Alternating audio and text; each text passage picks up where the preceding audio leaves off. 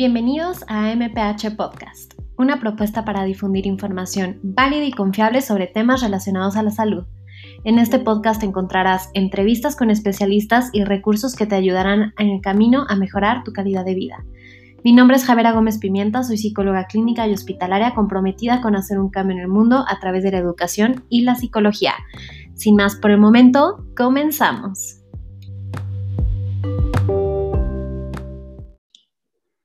¿Qué tal? Bienvenidos a otro episodio de AMPH Podcast. El día de hoy traemos una invitada muy especial. Eh, Carla Vega es licenciada en psicología, egresada del Instituto Tecnológico de Estudios Superiores de Occidente Está enfocada en el acompañamiento a pacientes y familiares en recuperación de la salud, como psicóloga capacitándose día a día con cursos como primeros auxilios psicológicos, cuidados paliativos y atención al paciente en urgencias, dando acompañamiento profesional por medio de consulta privada. Actualmente es responsable eh, de la formación de voluntarios en el área de urgencias conformado por psicólogos con la Asociación Mexicana de Psicología Hospitalaria, de la cual forma parte como afiliada. Por otra parte, usando técnicas clown aprendidas con la participación con el doctor Patch Adams y certificada de la Asociación Civil Doctor Payaso, con experiencias en trabajos sociales en educación pública, educación especial en la Asociación Mexicana Auditiva Verbal y de reinserción social en el Centro de Atención Integral Juvenil del Estado de Jalisco, con plena convicción de que en cada área del trato humano y responsable ha sido la clave del éxito. Carlita, qué emoción, qué gusto tenerte en este episodio de MPH Podcast. Muchas gracias, estoy muy contenta, muy emocionada, ya tenía muchas ganas de estar aquí contigo eh, y pues nada, eh, dispuesta a, a platicar y a compartir mi experiencia. Súper, Carlita. Justo estábamos platicando antes de iniciar el podcast que este episodio va a ser un poco diferente a los demás, ¿no? Donde vemos nada más como puramente cosas técnicas y así. Pero bueno, justo fue el Día Internacional del Cáncer, ¿no? El Día Mundial del Cáncer y pues toda esta situación. Ya habíamos planeado este episodio. Y pues quiero empezar con que nos cuentes un poquito sobre ti, Carlita, porque es un tema tan, tan especial para ti. Cuéntanos un poquito más sobre tu historia. Claro que sí, pues yo estudié psicología en Guadalajara y la verdad es que en psicología estuve como en prácticas, como ya lo mencionaste, como en diferentes áreas y todo me gustaba. Entonces eh, salí de la carrera como no sabiendo bien qué era lo que, a lo que quería enfocarme, pero siempre tuve un amor muy especial como por el área de la salud, eh, de la salud física. Y siempre vi como esta necesidad de la psicología dentro de la salud. Y mm, digo, ya no de la salud mental, que es obvio, ¿no? Este, sino dentro de, los hospitales o de las clínicas. Y salí y a los poquitos meses, eh, no cumplía ni, pues sí, a los, a los meses mi papá entró al hospital por diagnóstico de neumonía e influenza. Y la verdad es que fue fueron días difíciles eh, mi papá es una persona, era un, mi papá ya se, ya se curó, quiero eh, adelantar esto porque de repente, pues eh, adelantar esto. mi papá ahorita ya, ya sanó, pero en ese entonces mi papá era una persona súper sana, era una persona que realmente no se enfermaba de cualquier cosa. Y mi papá para mí ha sido un héroe y ha sido una imagen paterna súper amorosa y de la que he estado muy cercana, eh, en general con mis papás, pero eh, vamos a tratar el, tema de la salud de mi papá. Y pues básicamente, primero empezó con una fiebre, con tosecita, con cosas así muy ligeras y llegó al hospital con neumonía. Eh, así que de verdad atiendan cualquier síntoma, por favor.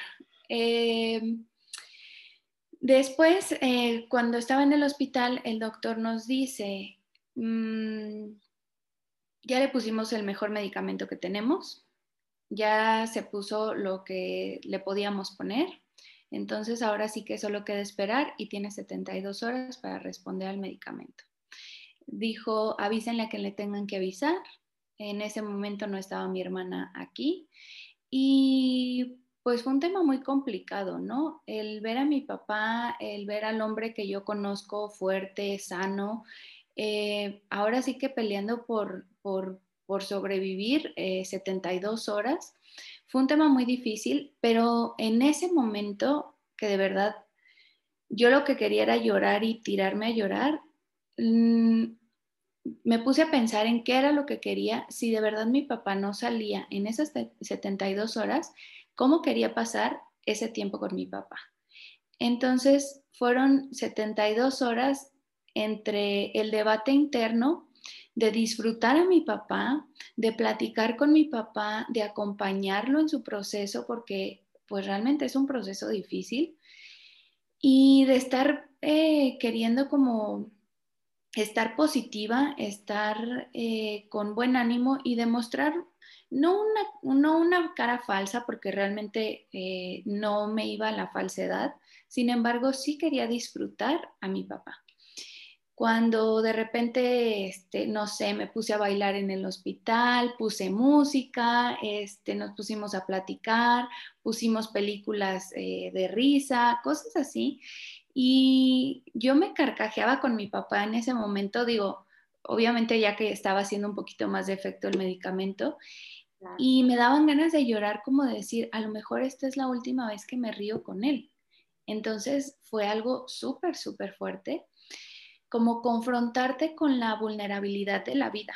Eh, en cuestión de días, en cuestión de horas, como que saber que una persona ya no puede estar más y bueno, ya eh, se recuperó, fue, este, salió del hospital y luego fue hospital en casa y llevar eh, tanques de oxígeno y, y muchas cosas, ¿no? Este, hacer un mini hospital adentro de la casa. Oye, Carly, antes, antes, de que continúes, perdóname por interrumpirte, cuéntanos cómo fue, como que se me hace muy interesante, ¿no? Esto que comentas creo que es importante como recalcarlo para todos los que nos escuchan. De entrada, como bien dices, ¿no? O sea, yo creo que la detección oportuna, desde el primer síntoma, acudir al doctor, ¿no? Ver que todo está bien, hacerse los chequeos eh, tradicionales, ¿no? Que en general, digo, en México tenemos muy baja adherencia al tratamiento en cuestión de consultas médicas, de todo esto, entonces es más importante recalcarlo. Y por otro lado, esto que comentas como, cómo de la nada cambió tu vida, ¿no? Sí o sea, conforme a tu papá, o sea, y cómo todas tus rutinas, tu vida cotidiana, todo se moldeó al tratamiento de tu papá en esas 72 horas, ¿no? Y ahorita que comentas como que este debate interno entre lo disfruto, pero a veces estoy triste y sacada de onda porque no entiendo qué está pasando, ¿no? Y, tengo que, ser fuerte, pero a la vez no quiero y no sé qué está pasando, ¿no? ¿Cómo fue para ti todo este cambio en esas 72 horas, en esas primeras 72 horas? Sí, eh, yo primero no estaba en la misma ciudad en la que estaba mi papá. Eh, cuando él empezó a complicarse, él estaba solito con mi mamá y como que justo por esto, ah, porque incluso iba a ser puente. Entonces como que tenemos esta idea de voy después, eh, ya que pase esto o se me va a bajar y luego que hay que ponerte trapitos fríos y cosas así que realmente yo sé que funcionan y que hay una medicina alternativa excelente que ya en un ratito más eh, tomaré de nuevo, pero em, yo estaba en, Querétaro, estaba eh, buscando trabajo. Entonces yo realmente estaba como iniciando mi vida, estaba en, un proceso muy diferente al estar en casa, estar con mis papás y, y así. Entonces, cuando me avisa mi mamá que lo iban a internar, la verdad es que el primer shock que tuve fue la carretera yo he manejado en carretera muchas veces, eh, sé manejar, eh, hago, mm, eh, tengo independencia, pero finalmente el sentir que mi papá estaba internado, de verdad no saben el miedo con el que yo llegué, con el que yo venía, como diciendo, si se me poncha una llanta, no va a estar mi papá para mí. Si me detiene, no sé, o sea, lo que fuera, lo que, de verdad lo de la ponchada de la llanta fue muy significativo para mí como el sentir que no tenía este respaldo. Entonces fue el primer momento en el que me sentí vulnerable. Eh, y ya después, pues en lo que le hacen los estudios, en lo que se sabe qué es, en lo que hacen radiografías, cuando se detectó la influenza, entonces nos quisieron aislar, nosotros no queríamos, nosotras no queríamos dejar sola a mi papá, este, entonces nos pusieron cubrebocas, bata, este, no podíamos entrar y salir porque para evitar contagios. eh, pues parece un poco como el tema, ¿no? Que tenemos ahorita eh, en el mundo, pero en chiquito. Este, cada que entra una persona, es más, nos decían, si tocan al paciente, se tienen que lavar las manos inmediatamente. Eh, entonces, como que sí cambia la vida, o sea, de verdad cambia los hábitos, eh, cambia la forma en que la ves, cambia la vulnerabilidad, o sea, de verdad, de sentirme yo segura manejando a sentirme insegura por cualquier situación, ¿no? Este, y bueno, dentro del hospital, para empezar, el conocer el cuerpo. y después el conocerte cómo reaccionas a lo que está pasando, ¿no? Porque decían, le vamos a poner oxígeno, le vamos a poner tal medicamento, le vamos a... cosas que de repente uno no entiende, pero tienes que estar como abierto a y aprendiendo. Sin embargo, no es nada fácil. Yo recuerdo una situación en la que el doctor sí nos, o sea, me pidió salir de, de la habitación y me dijo, mira, eh, tu papá puede tener en cualquier momento una eh, desaturación de oxígeno y perdona a los médicos que nos escuchan si de repente digo mal algún término. Mm, dijo, en cualquier momento puede tener un colapso eh, pulmonar, un colapso cardíaco y pues se necesita ya conectarlo a monitores, se necesita que ya esté en reposo absoluto.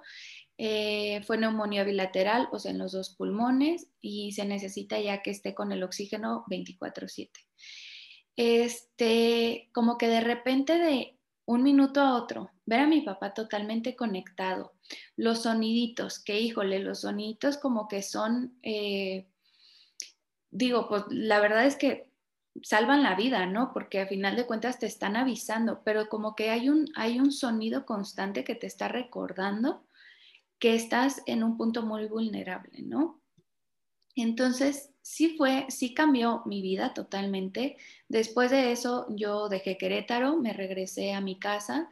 Eh, nosotros pensamos, y nos dijo el doctor, más o menos de recuperación son unos tres meses aproximadamente. Yo dije, bueno, tres meses, ya va de gane, este, ya pasó el susto, como que podíamos hacer esto en casa, era buscar enfermeras, buscar eh, personas que, que no sé, que le inyectaran el medicamento que se necesitara. Empecé a aprender como cosas que, mi papá hacía en su trabajo para poderlo ayudar. Y así como que sí, sí cambió mi vida, pero parecía temporal. O sea, como que había un punto en el que parecía que esto solo era un ratito y listo, ¿no? Como que volví a mi vida normal.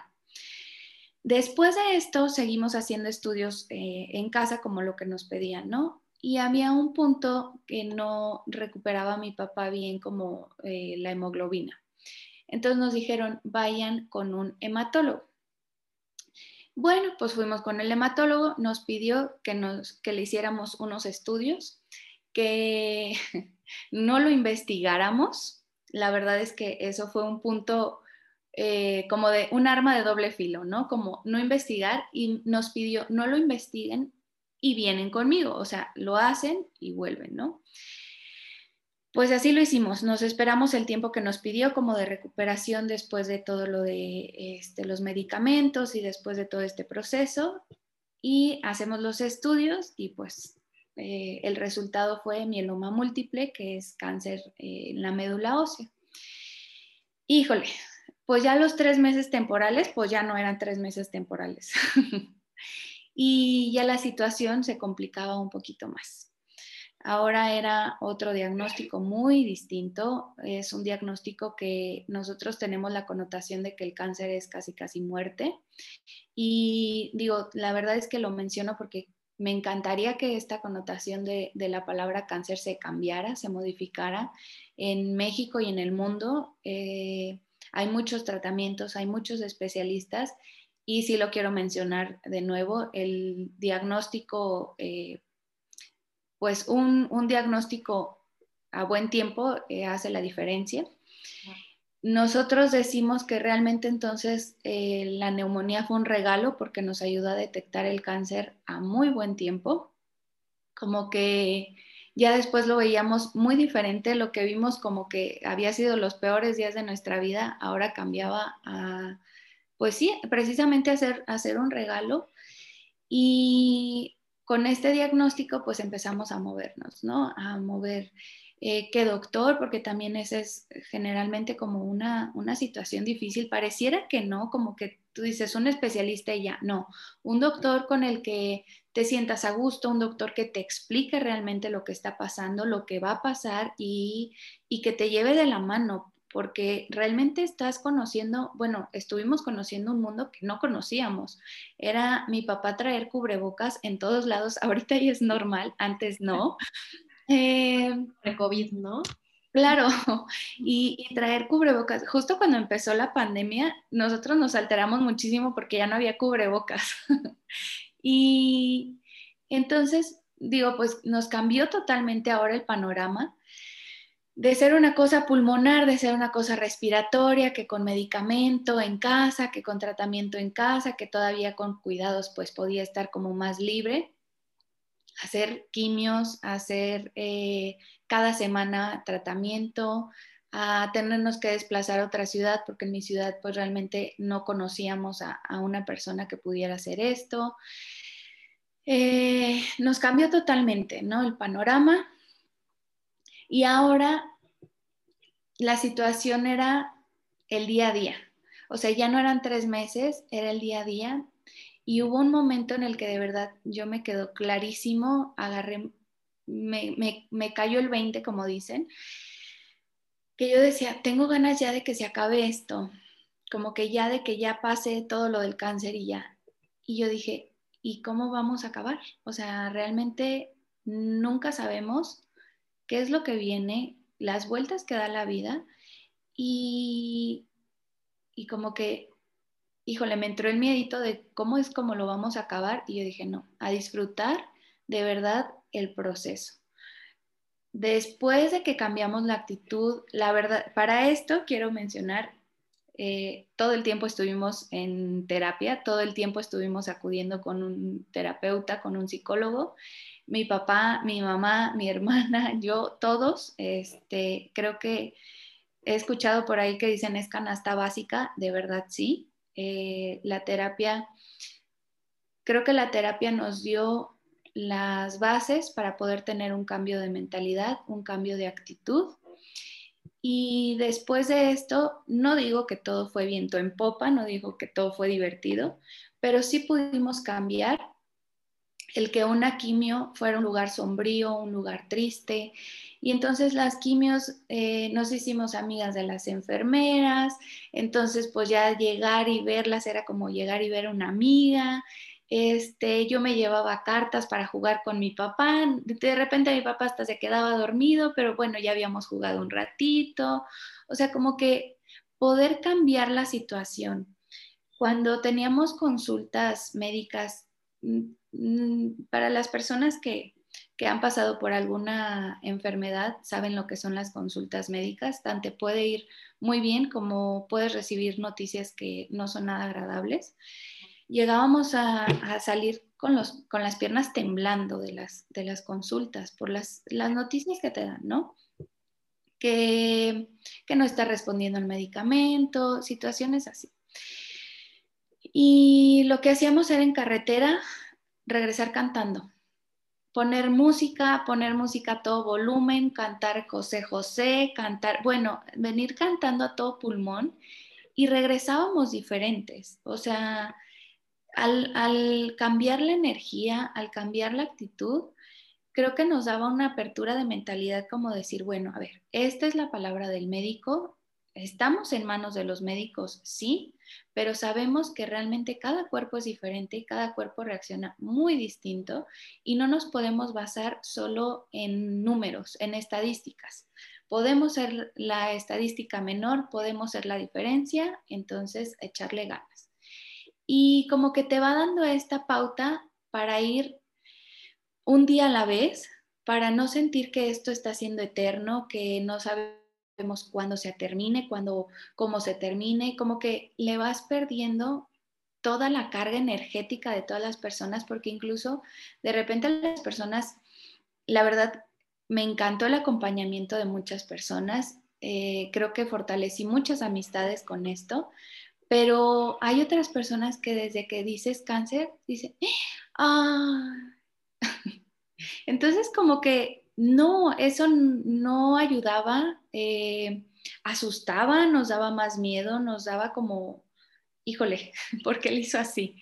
Entonces, eh, pues sí, realmente como ir muy centrado en lo que en lo que te, está pasando, en lo que nos estaba pasando como familia, en lo que nos estaba pasando como individual, los miedos que estábamos sintiendo, el miedo principal mío, pues era perder a mi papá, ¿no?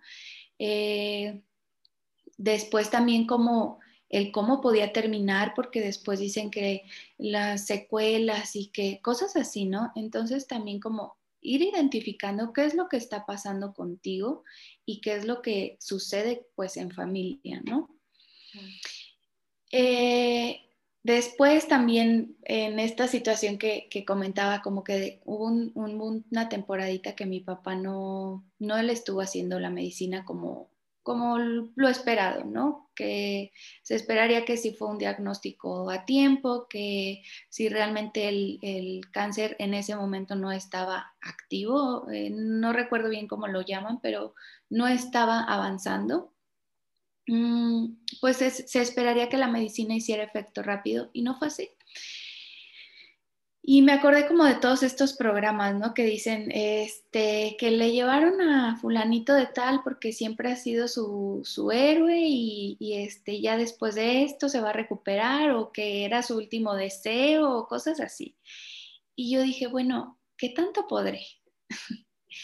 y entonces le digo a mi papá, para que ya te haga efecto la medicina. Digo, obviamente yo sé que no es para que te haga efecto y ya nada más es cambiar la decisión, ¿no? Pero sí influye, influye muchísimo en todo el sistema, en, en, todos nosotros, en nuestro cuerpo, influye muchísimo el, estar con buena actitud, el estar con buen ánimo, eh, el tener la decisión de salir adelante. Y fue muy padre porque yo le decía a mi papá, ya, así, para que ya te funcione el medicamento, ¿a quién te gustaría conocer? Y dijo, ¿a quién? ¿De qué? Yo dije, algún artista que te gustaría conocer, alguien famoso. Y me dijo, pues a Vettel. Vettel es un campeón de Fórmula 1. Y yo dije, ¿cómo o sea, cómo vamos a conocer a Vettel, no? Pues me puse a hacer una carta y me puse a enviarla a un sinfín de personas yo veía correo y correo que veía lo mandaba, investigaba a los pilotos y veía correo como para contactarse con ellos y lo enviaba, lo envié en inglés, lo envié en español, envié muchísimas cartas. La carta decía básicamente que mi papá había cumplido todos mis sueños, que mi papá había sido una persona eh, que me había enseñado que no había límites, que me había enseñado que realmente la gratitud, el ánimo y, el estar como de pie hacía la diferencia. Y pues que quería enseñarle, que quería recordarle lo mismo, ¿no? Que quería recordarle que, que sí se podía, que había personas que lo amábamos y que hacíamos muchas cosas por él y que pues que valía la pena seguir, seguir intentando, seguir intentando eh, estar sano y, por ahí me contestaron unos ángeles grandototes y nos dieron boletos para ir a conocer a todos los pilotos. Estuvo increíble ese día, de verdad. Fue mágico compartir eso con mi papá, poder llevarlo a conocer, la persona que me pidió conocerlo.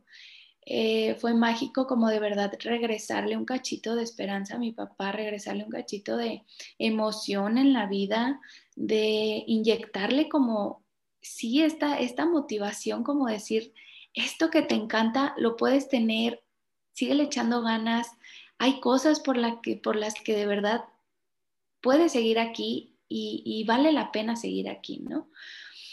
Y pues ya después de ese día, eh, después también cambiaron el esquema del medicamento y se cambiaron algunas cosas, pero definitivamente sí creo que hizo un cambio en, en nosotros como padre e hija, en nosotros como familia y, Y sí, también aprendí mucho de mí, aprendí mucho de mi capacidad de amor, aprendí mucho de mi capacidad de, como que de verdad, no hay límites, o sea, para el amor, para la motivación, no hay límites, para, eh, para poder empoderar a otra persona, no hay límites. El único límite es el respeto. Eh, creo que es, es, necesario mencionarlo, el límite es el respeto. Sin embargo, pues en esta situación, eh, claro que había respeto de por medio y mucho, mucho amor. Entonces, en todo este proceso, tanto iba aprendiendo de mi papá, de su forma de afrontar las situaciones, de mi mamá, de mi familia, de mi hermana, también iba aprendiendo muchísimo de mí. Y creo que eso hizo un, de verdad un gran cambio a que cualquier situación es un maestro, cualquier situación me enseñaba de mí y cuando uno está como ensimismado en la parte en la que, híjole, como que, ¿cómo le vamos a hacer? Y eh, enfocado como en, en el problema, como que no tienes la chance y no tienes la apertura para poder aprender de lo que te está pasando, de lo que estás sintiendo y de cómo resolverlo. Totalmente. Y esa fue también un gran maestro. Concuerdo, Carlita. Creo que nos das, gracias por compartir tu experiencia, ¿no? Estoy segura que los que estén escuchando seguramente les va a funcionar, ¿no? Si es que alguien tiene algún familiar con algún diagnóstico o alguna enfermedad o haya pasado por alguna situación difícil. Como bien mencionas, me gustaría como dejar en claro varios puntos, ¿no? Que, mencionabas dentro de la sesión uno, ¿no? O sea, como este ambiente extraño del hospital es común, ¿no? O sea, de entrada, desde antes del diagnóstico de cáncer, ¿no? O sea, en este hospital eh, con neumonía, ¿no? O sea, pre-COVID, ¿no? Acordémonos que estaban adaptándose al cubrebocas, a lavarse las manos, a todo esto. Y el cambio dentro del ambiente de los hospitales, ¿no? De hecho, es una intervención que utilizamos mucho los psicólogos hospitalarios, ¿no? Que es poder utilizar esas como herramientas que tenemos para poder hacer esos cuartos y esos lugares un poquito más amigables, ¿no? Desde traerte la cobija que le encanta al niño o a tu papá o a tus amigos, ¿no? O a ti como paciente, tratar de hacer un ambiente más cálido, ¿no? Como que poner música de fondo, todas esas intervenciones 100% ayudan, ¿no? O sea, el estado de ánimo a que no sea un ambiente tan extraño y tan ajeno a nuestra cotidianidad. Eh, por otro lado, el no investigar, ¿no? Me quedó grabado mucho esto porque sí, o sea, yo siempre digo que si investigas en Google tienes tres días de, de vida, ¿no? O sea, 100%, y es lo que primero hacemos, ¿no? Cualquiera, o sea, yo estoy segura que, pues es algo cotidiano, ¿no? Que claro que nos entra como ese miedo, esa sensación de qué va a pasar, entonces queremos tener más información, ¿no? Eh, esta búsqueda del nuevo doctor que tuvieron, súper importante, ¿no? O sea, como bien mencionas, estos puntos y para los que nos estén escuchando que estén buscando un doctor o que acaban de recibir un diagnóstico, de entrada que conozcan sus, sus eh, derechos como pacientes, ¿no? Tú como paciente tienes el derecho a pedir tus estudios, tu diagnóstico, para poder, seguir una, para poder pedir una segunda opinión, ¿no? Entonces, ya que podemos pedir una segunda opinión, poder buscar un doctor que tenga esa apertura, que te sientas a gusto, que te sientas cómodo. Digo, hay personas que no tienen la posibilidad, ¿no? Estamos hablando también de un ámbito un poquito más privado, pero bueno, sí tratar de buscar a ese doctor que nos, que nos dé esa seguridad y esa confianza y que nos explique todo, ¿no? De pe a pa. O sea, acordémonos que ante más información, más baja nuestra ansiedad. Y por otro lado, ¿no? Se me hace como importante también resaltar que esto que hicieron tú y tu familia, de entrada, pues muy resilientes, ¿no? O evidentemente creo que tenían que afrontar esta situación en conjunto, eh, todos de manera, pues para apoyar a tu papá, ¿no? En general. Y esto que hicieron en general fue como este resignificar la experiencia de tu papá, ¿no? Como darle otro significado, tanto a la neumonía, que fue la, primera parte que nos ayudó a conocer eh, el, diagnóstico de cáncer de tu papá, como ya la enfermedad como tal, ¿no? Entonces, eso se me hace sumamente importante, como el poder resignificar esa experiencia, creo que es básica. Y por otro lado, ¿no? O sea, este como el echarle ganas, el tener una buena actitud, Claro, creo que es importante, ¿no? Evidentemente, si hay estudios que mencionan que tener un estado de ánimo eh, alto aumenta, por ejemplo, el nivel de defensas y demás, pero pues evidentemente no es que sea lo único que ayuda, ¿no? Dentro de, este, este, dentro de este, este ámbito, ¿no? En general. Entonces, evidentemente, claro que un buen estado de ánimo, eh, una buena actitud ayuda, ¿no? Pero igual para los que nos están escuchando que tal vez no tienen ese echarle ganas o no tienen ganas de, echarle ganas, pues vaya la redundancia, que sepan que se vale, ¿no? O sea, como bien mencionas, ese día a día yo creo que es básico, ¿no? O sea, el poder aceptar todas esas emociones que estamos sintiendo, ¿no? Eh, de entrada, la, tristeza, el enojo, el coraje, ¿no? Y la búsqueda del por qué me está pasando esto a mí, ¿no? O a mi familia. Como bien mencionas este día, ¿no? Donde te sentías ya derrotada, donde decías, híjole, ¿cómo vamos a acabar, ¿no? Ya quiero que acabe esto, pues también es parte natural del proceso, ¿no? Entonces, creo que también eso era importante como recalcarlo, ¿no? Como normalizar también todo esto. Y como bien dices, pues sí, como que poder resignificar esta experiencia, ¿no? O sea, buscar darle ese significado que te haga sentido a ti, ¿no? O sea, a ti, a tu familia, ¿no? Y me encantó lo de la terapia, digo, somos psicólogas, nos tenemos que vender de cierta forma, pero claro que es parte de la canasta básica, ¿no? Por supuesto, más cuando tenemos un diagnóstico, como comentábamos, Carlita, ¿cómo cambia nuestra vida con un diagnóstico, ¿no? O sea, de entrada, desde el prediagnóstico, yo siempre lo he dicho, ¿no? O sea, desde que nos estamos haciendo estudios, híjole, es súper pesado, ¿no? La ansiedad, la angustia, el no saber qué va a pasar, ¿no? Entonces, tener un acompañamiento y un proceso psicoterapéutico siempre ayuda, ¿no? Sí, claro. Eh, justo esta parte que quiero retomar, bueno, quiero retomar todo. en cuestión de los doctores, sí creo que es súper importante saber nuestros derechos y también como poder preguntar, poder cuestionar qué es lo que está pasando conmigo y qué es lo que va a pasar, ¿no? conmigo como paciente o conmigo como cuidador primario o eh, eh, sí es, es importante investigar. Tal vez eh, aquí sí podemos hacer uso de, de redes sociales, del Internet, en donde ya hay un diagnóstico, ¿qué se puede hacer? O sea, ¿qué sigue? Qué es lo que mejora, este, la alimentación, el ejercicio. Hay diagnósticos donde eh, no es, eh, es importante que más bien no se haga tanto ejercicio. Mm, ah, más bien me corrijo. No es que no se haga ejercicio, sino que se haga cierta actividad física eh, especializada. Definitivamente sí creo, porque por ejemplo de mi papá, eh, le decían solo ir a caminar, salir a caminar, eh, hacer un ejercicio donde no ponga en riesgo sus huesos. No le permitían cargar eh, cosas de más de dos o tres kilos porque en la médula pues había desgaste de, hueso. Entonces lo, lo, último que se buscaba pues era una fractura, ¿no? Entonces sí la actividad física es importante, pero siempre bien consciente y bien de la mano del doctor en el que diga qué es la mejor actividad física, qué es la mejor alimentación, porque de repente hay dietas famosas que no tienen los nutrientes o no tienen las proteínas que se necesitan para cierto tipo de diagnóstico.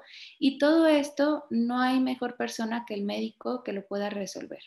Entonces, como que yo de verdad tenía una lista, cada, cada consulta, cada cita, yo tenía una lista de que en la semana íbamos viendo qué era lo que todavía no conocíamos por ejemplo, decía mi papá, ¿puedo comer pescado? No, pues no sabemos, ¿no? Entonces lo anotaba. Y todo esto como que ir anotando, ir haciendo nuestra listita de nuestras dudas y entonces al momento de llegar a la consulta es bien fácil y es mucho más eh, provechosa eh, la consulta y ahí es ya donde se va haciendo también un vínculo con el doctor, ¿no? El doctor va sabiendo qué es lo que te preocupa, eh, te va conociendo y, estos vínculos sí hacen la diferencia en el tratamiento. Digo, a final de cuentas el doctor mm, va a seguir recetando el medicamento que en el que él confía, pero sí se va haciendo más personalizado y como que cuando se va haciendo personalizado te vas humanizando y vas, vas quitándole como nada más es una enfermedad, nada más es un paciente más, nada más es un número más. Y no hablo nada más de los médicos, sino desde nosotros. Yo me acuerdo que yo hacía chistes del cáncer, ¿no? Y no por burla, no por irnos mofando de mi papá ni de la enfermedad, al contrario, con muchísimo respeto y buscando que justo desde casa se humanizara el cáncer, se normalizara y pudiéramos hablarlo y pudiera ser una parte integrada, o sea que no, no porque mi papá estuviera enfermo, no podíamos bromear con él, no podíamos jugar con él, porque a final de cuentas era lo que yo había, yo, lo que yo conocía y lo que me enseñó él mismo.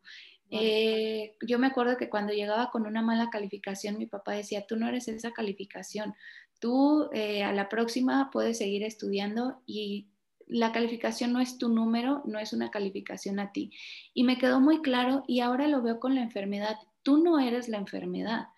Estás pasando por un proceso que también, de verdad, nosotros decían, la lucha contra el cáncer. A mí no me gusta la palabra de la lucha porque es como si estuvieras luchando con tu propio cuerpo. Eh, es un proceso, es una recuperación de salud, eh, como que son palabras que tenemos tan normalizadas que por eso se le va dando esta connotación como de que malo, porque es una guerra interna, porque la lucha, porque tú puedes y porque eh, cosas así, o sea, como que al ir humanizándolo, y digo chistes, me refiero a chistes, por ejemplo, porque decía, de repente mi papá se chiqueó mucho, ¿no? Y estábamos comiendo y de repente vi que se levantó y el plato ya, ahí se quedó en la mesa. Y dije, ay no, ya está bien chiqueado mi papá. Entonces le dije, de qué pa, ¿dónde tienes el cáncer? Y volteó así como espantado, ¿no? Y me dice, de que en la médula, ¿por qué? Y le dije, pues ni en las manos ni en los pies, levanta el plato y llévalo siquiera ya, por favor. Entonces como que sí se le va quitando eh, como toda esta carga energética de el cáncer. Decía una tía, es que yo ni siquiera puedo mencionar la palabra y tú hasta haces bromas.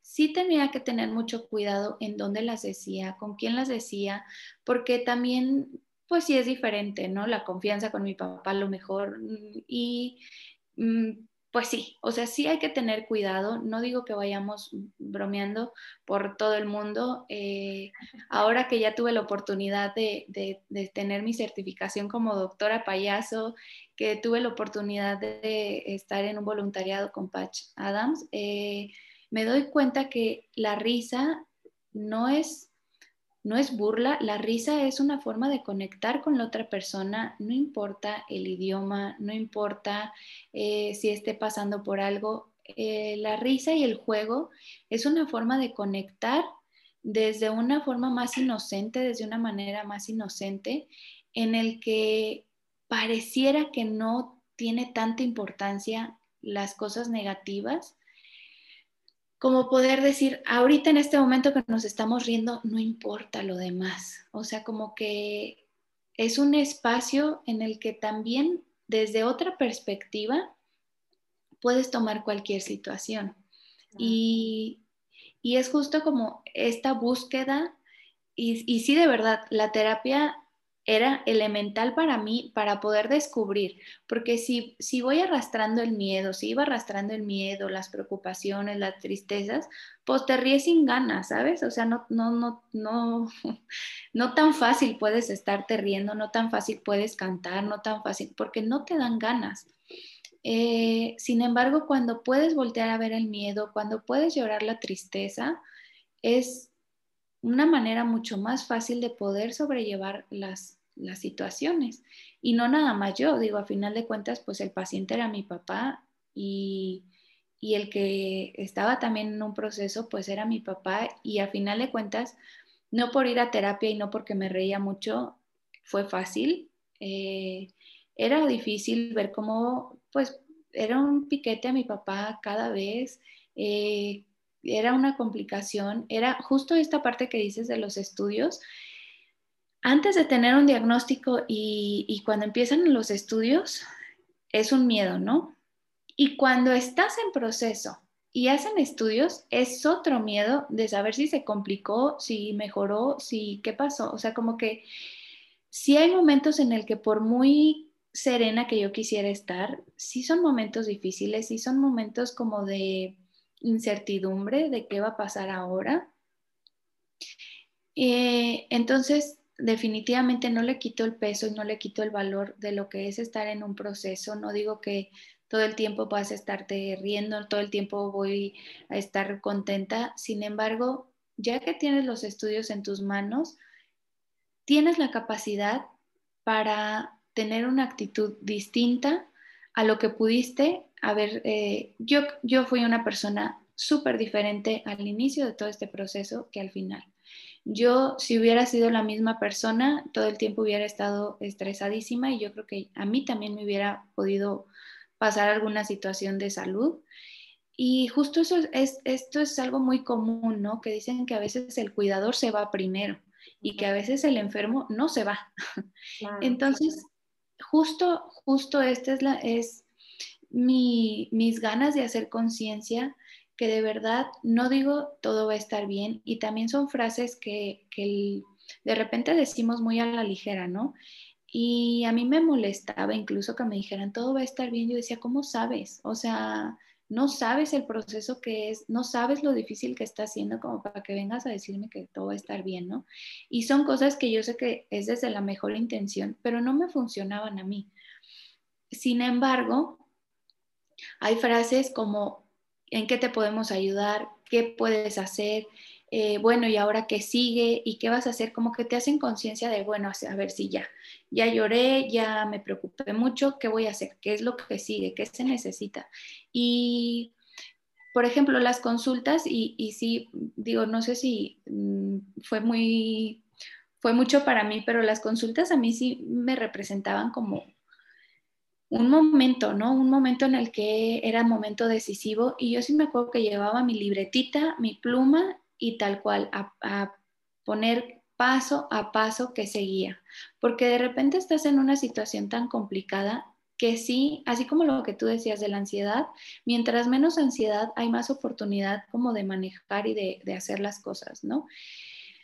Como que al momento de anotar ya lo que seguía, ya no lo tenía que memorizar y podía seguir como en, un estado como de eh, atención y, de tranquilidad, porque lo estaba anotando, o sea, como que cada, cada quien busca las herramientas, cada quien busca sus propias herramientas para poder trabajar digo, hay personas que a lo mejor no anotan porque se les pierden las notas, ¿no? Este, entonces, no sé, en el celular o, platicarle a otra persona o no sé, puede haber otras, otras herramientas y cada quien va buscando la forma. Cuando estás en este estado de ansiedad, en este estado de tristeza, es un poquito más complicado poder encontrar tus herramientas, poder encontrar para en qué, si eres, en qué, en qué eres muy bueno, en qué cosas se te facilitan. Y, cuando te estás conociendo, cuando lo tomas por este lado de, bueno, a ver, ¿qué está pasando? A final de cuentas, digo, aparte del proceso personal que yo tuve, que de verdad ahorita agradezco infinitamente a, lo que crean, eh, de verdad haber pasado por esto me dio totalmente el camino de mi vida de quererme dedicar a acompañar procesos, acompañar familiares, acompañar pacientes. Encontré a MPH que de verdad estoy enamorada, de verdad, de porque realmente yo he buscado información y hay muy poca información. Entonces, justo por este proceso, justo este proceso, encontré lo que a mí me apasiona, lo que en lo que de verdad creo, en lo que estoy convencida que hace falta y que hay una oportunidad de crecimiento gigante y que sí hace la diferencia en procesos, en tal vez en longevidad del proceso, tal vez en la finalidad, en que a lo mejor se me va a quitar la fiebre, sí, pero en cuánto tiempo y cómo voy a terminar después de esto, ¿no? O sea, como que no, no hablo a la ligera, no creo que seamos médicos, no creo que un proceso psicológico reemplace al proceso médico. Mm, totalmente, nunca nosotros dejamos de asistir al médico y de seguir las indicaciones. Sin embargo, sí hacíamos eh, emocionalmente lo necesario. Hicimos una fiesta, hicimos una fiesta padrísima como de celebrar la vida, de invitamos muchas personas que nosotros decíamos, estas personas sí, o sea, de verdad, creo que no invitamos a nadie por compromiso, porque en las fiestas de cumpleaños generalmente se invitan a personas por compromiso. A nosotros invitamos una, a, la fiesta las personas que decíamos, son personas que eh, tienen la misma convicción de nosotros de que celebrar la vida es súper primordial. Eh, para esto hice un video con todas las fotos de mi papá, con las enfermeras, con los, con los doctores. Este, hicimos como un pequeño, un pequeño proceso ahí con una terapeuta, este, un caracol bien padre, como de eh, ir entrando a la vida y luego estar en el núcleo de la vida, como que cosas así que a lo mejor si a mí me lo hubieran contado antes, yo hubiera dicho que padre, pero no va conmigo, ¿no? Eh, no sé, como que lo hubiera visto un poco descabellado. Y realmente ahora lo veo y digo, la pasamos bien, o sea, realmente eh, supimos encontrarle el lado amable, supimos encontrar la forma y, y creo que no solo funcionó para nosotros, funcionó para muchos familiares. Creo que las, las enfermedades o los síntomas de repente se viven mucho en soledad porque confrontan a, los amigos, a las personas cercanas. Una, como de saber que una persona está enferma y puede eh, morir, ¿no? Y dos, porque te confronta con tu propia realidad, que si una persona que estaba totalmente sana ahora ya no lo está y está eh, en un proceso difícil, como que cualquiera puede, ¿no? Entonces, como que de repente se va viviendo la salud, eh, el proceso de salud en soledad y se van alejando personas. No digo que sean malas personas, ni mucho menos, solo te confronta con una realidad. Y al momento de hacer nosotros esto de, de la celebración de la vida, mandamos a hacer playeras, este, que decía no te rindas antes de que el milagro suceda.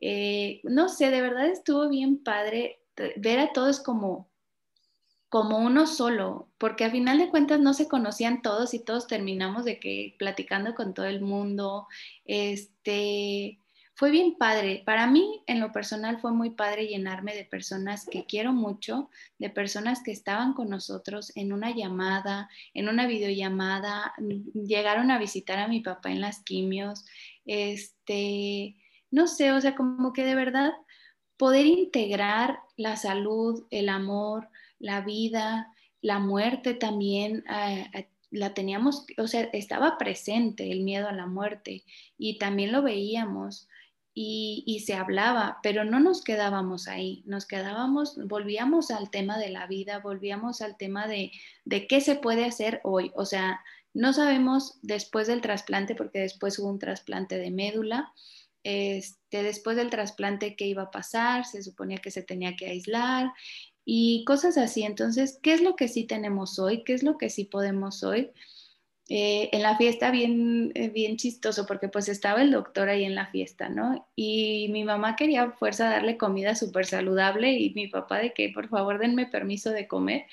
Y así pues, o sea, como que dentro de lo que, lo que se podía hacer, dentro de lo que se tenía en ese momento, poderlo, poderlo cambiar, poderlo lograr y creo que lo logramos, creo que se logró eh, como decía mi papá ahorita, eh, ya, ya está en un proceso ya de tratamiento de, mantenimiento. Eh, afortunadamente hasta ahorita es sin cáncer y con toda la experiencia, ¿no? Con toda la experiencia familiar, personal y, y social.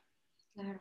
Claro, y me encanta esto que comentas, Carlita, ¿no? O sea, totalmente. Creo que cuando afrontamos un proceso de salud de enfermedad, nuestras herramientas, nuestras estrategias de afrontamiento salen a la luz, ¿no? Sean adaptativas o no, sean, como bien decía, o sea, tal vez tu familia fue mucho de bromas y como de justo quitarle tanta carga eh, pesada, ¿no? A la palabra cáncer, tal vez para alguien más eh, sea ignorar por completo el cáncer, ¿no? O sea, eso va a depender de cada una de las personas y cómo son sus herramientas estas herramientas que nos compartes, ¿no? Creo que son súper importantes y valiosas para los que nos están escuchando, si es que alguno de sus familiares tiene cáncer o alguna enfermedad, ¿no?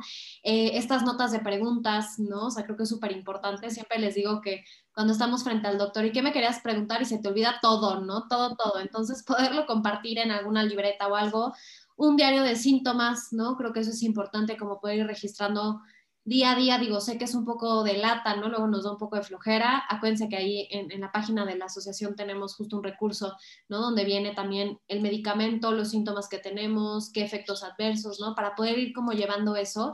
Y como bien dices, luego los doctores, pues sí, o sea, entre más nos conozcamos a nosotros y nuestros propios síntomas y todo, más vamos a tener un vínculo y más vamos a tener un trato personalizado con el doctor, ¿no?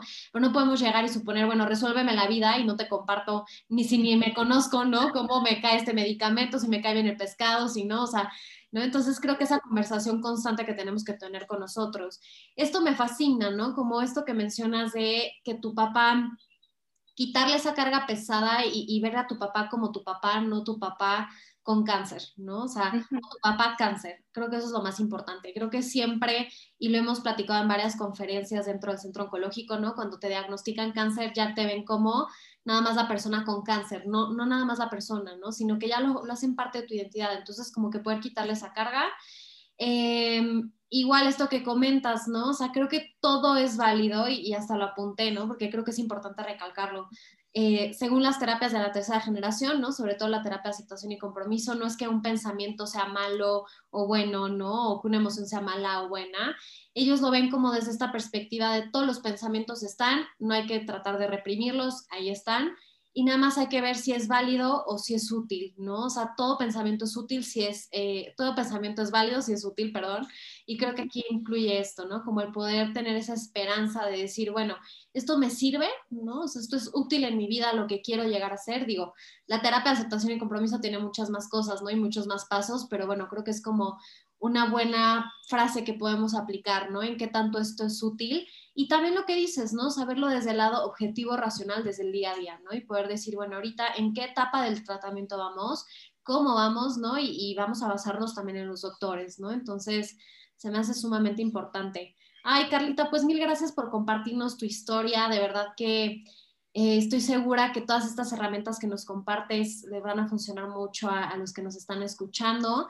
Eh, esperemos verte pronto otra vez aquí en el podcast y pues de nuevo muchas gracias, qué gusto tenerte aquí en el podcast. No, pues muchísimas gracias a ti, Javi, de verdad.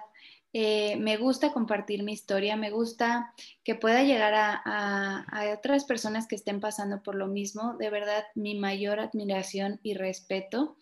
Eh, de cualquier cosa, pues creo que el autoconocimiento es clave, el autoconocimiento como cuidador o como paciente es clave, el conocimiento de, la enfermedad, del síntoma y sí acercarse con una persona, con un personal de salud, de la salud física y de la salud mental, eh, hace la diferencia. No digo que todo el tiempo tengan que estar en terapia, no todo el tiempo tienes que estar eh, ni llorando ni riéndote, eh, pero sí, sí es un acompañamiento sano, es un acompañamiento profesional que puede hacer la diferencia en tu proceso, en cómo te estás sintiendo.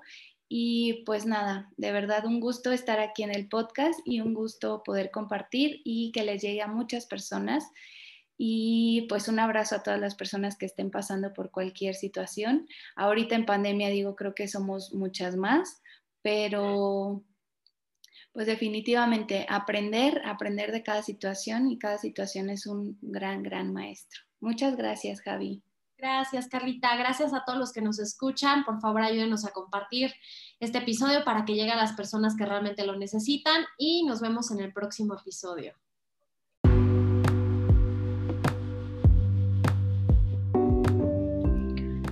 Gracias por haber estado una semana más en AMPH Podcast. Nos vemos la próxima semana para mayor entrevistas, información y recursos que seguramente te ayudarán en este camino para mejorar tu calidad de vida. Nos invitamos a seguirnos en nuestras redes sociales como arroba mph.mx. Nos vemos el próximo jueves.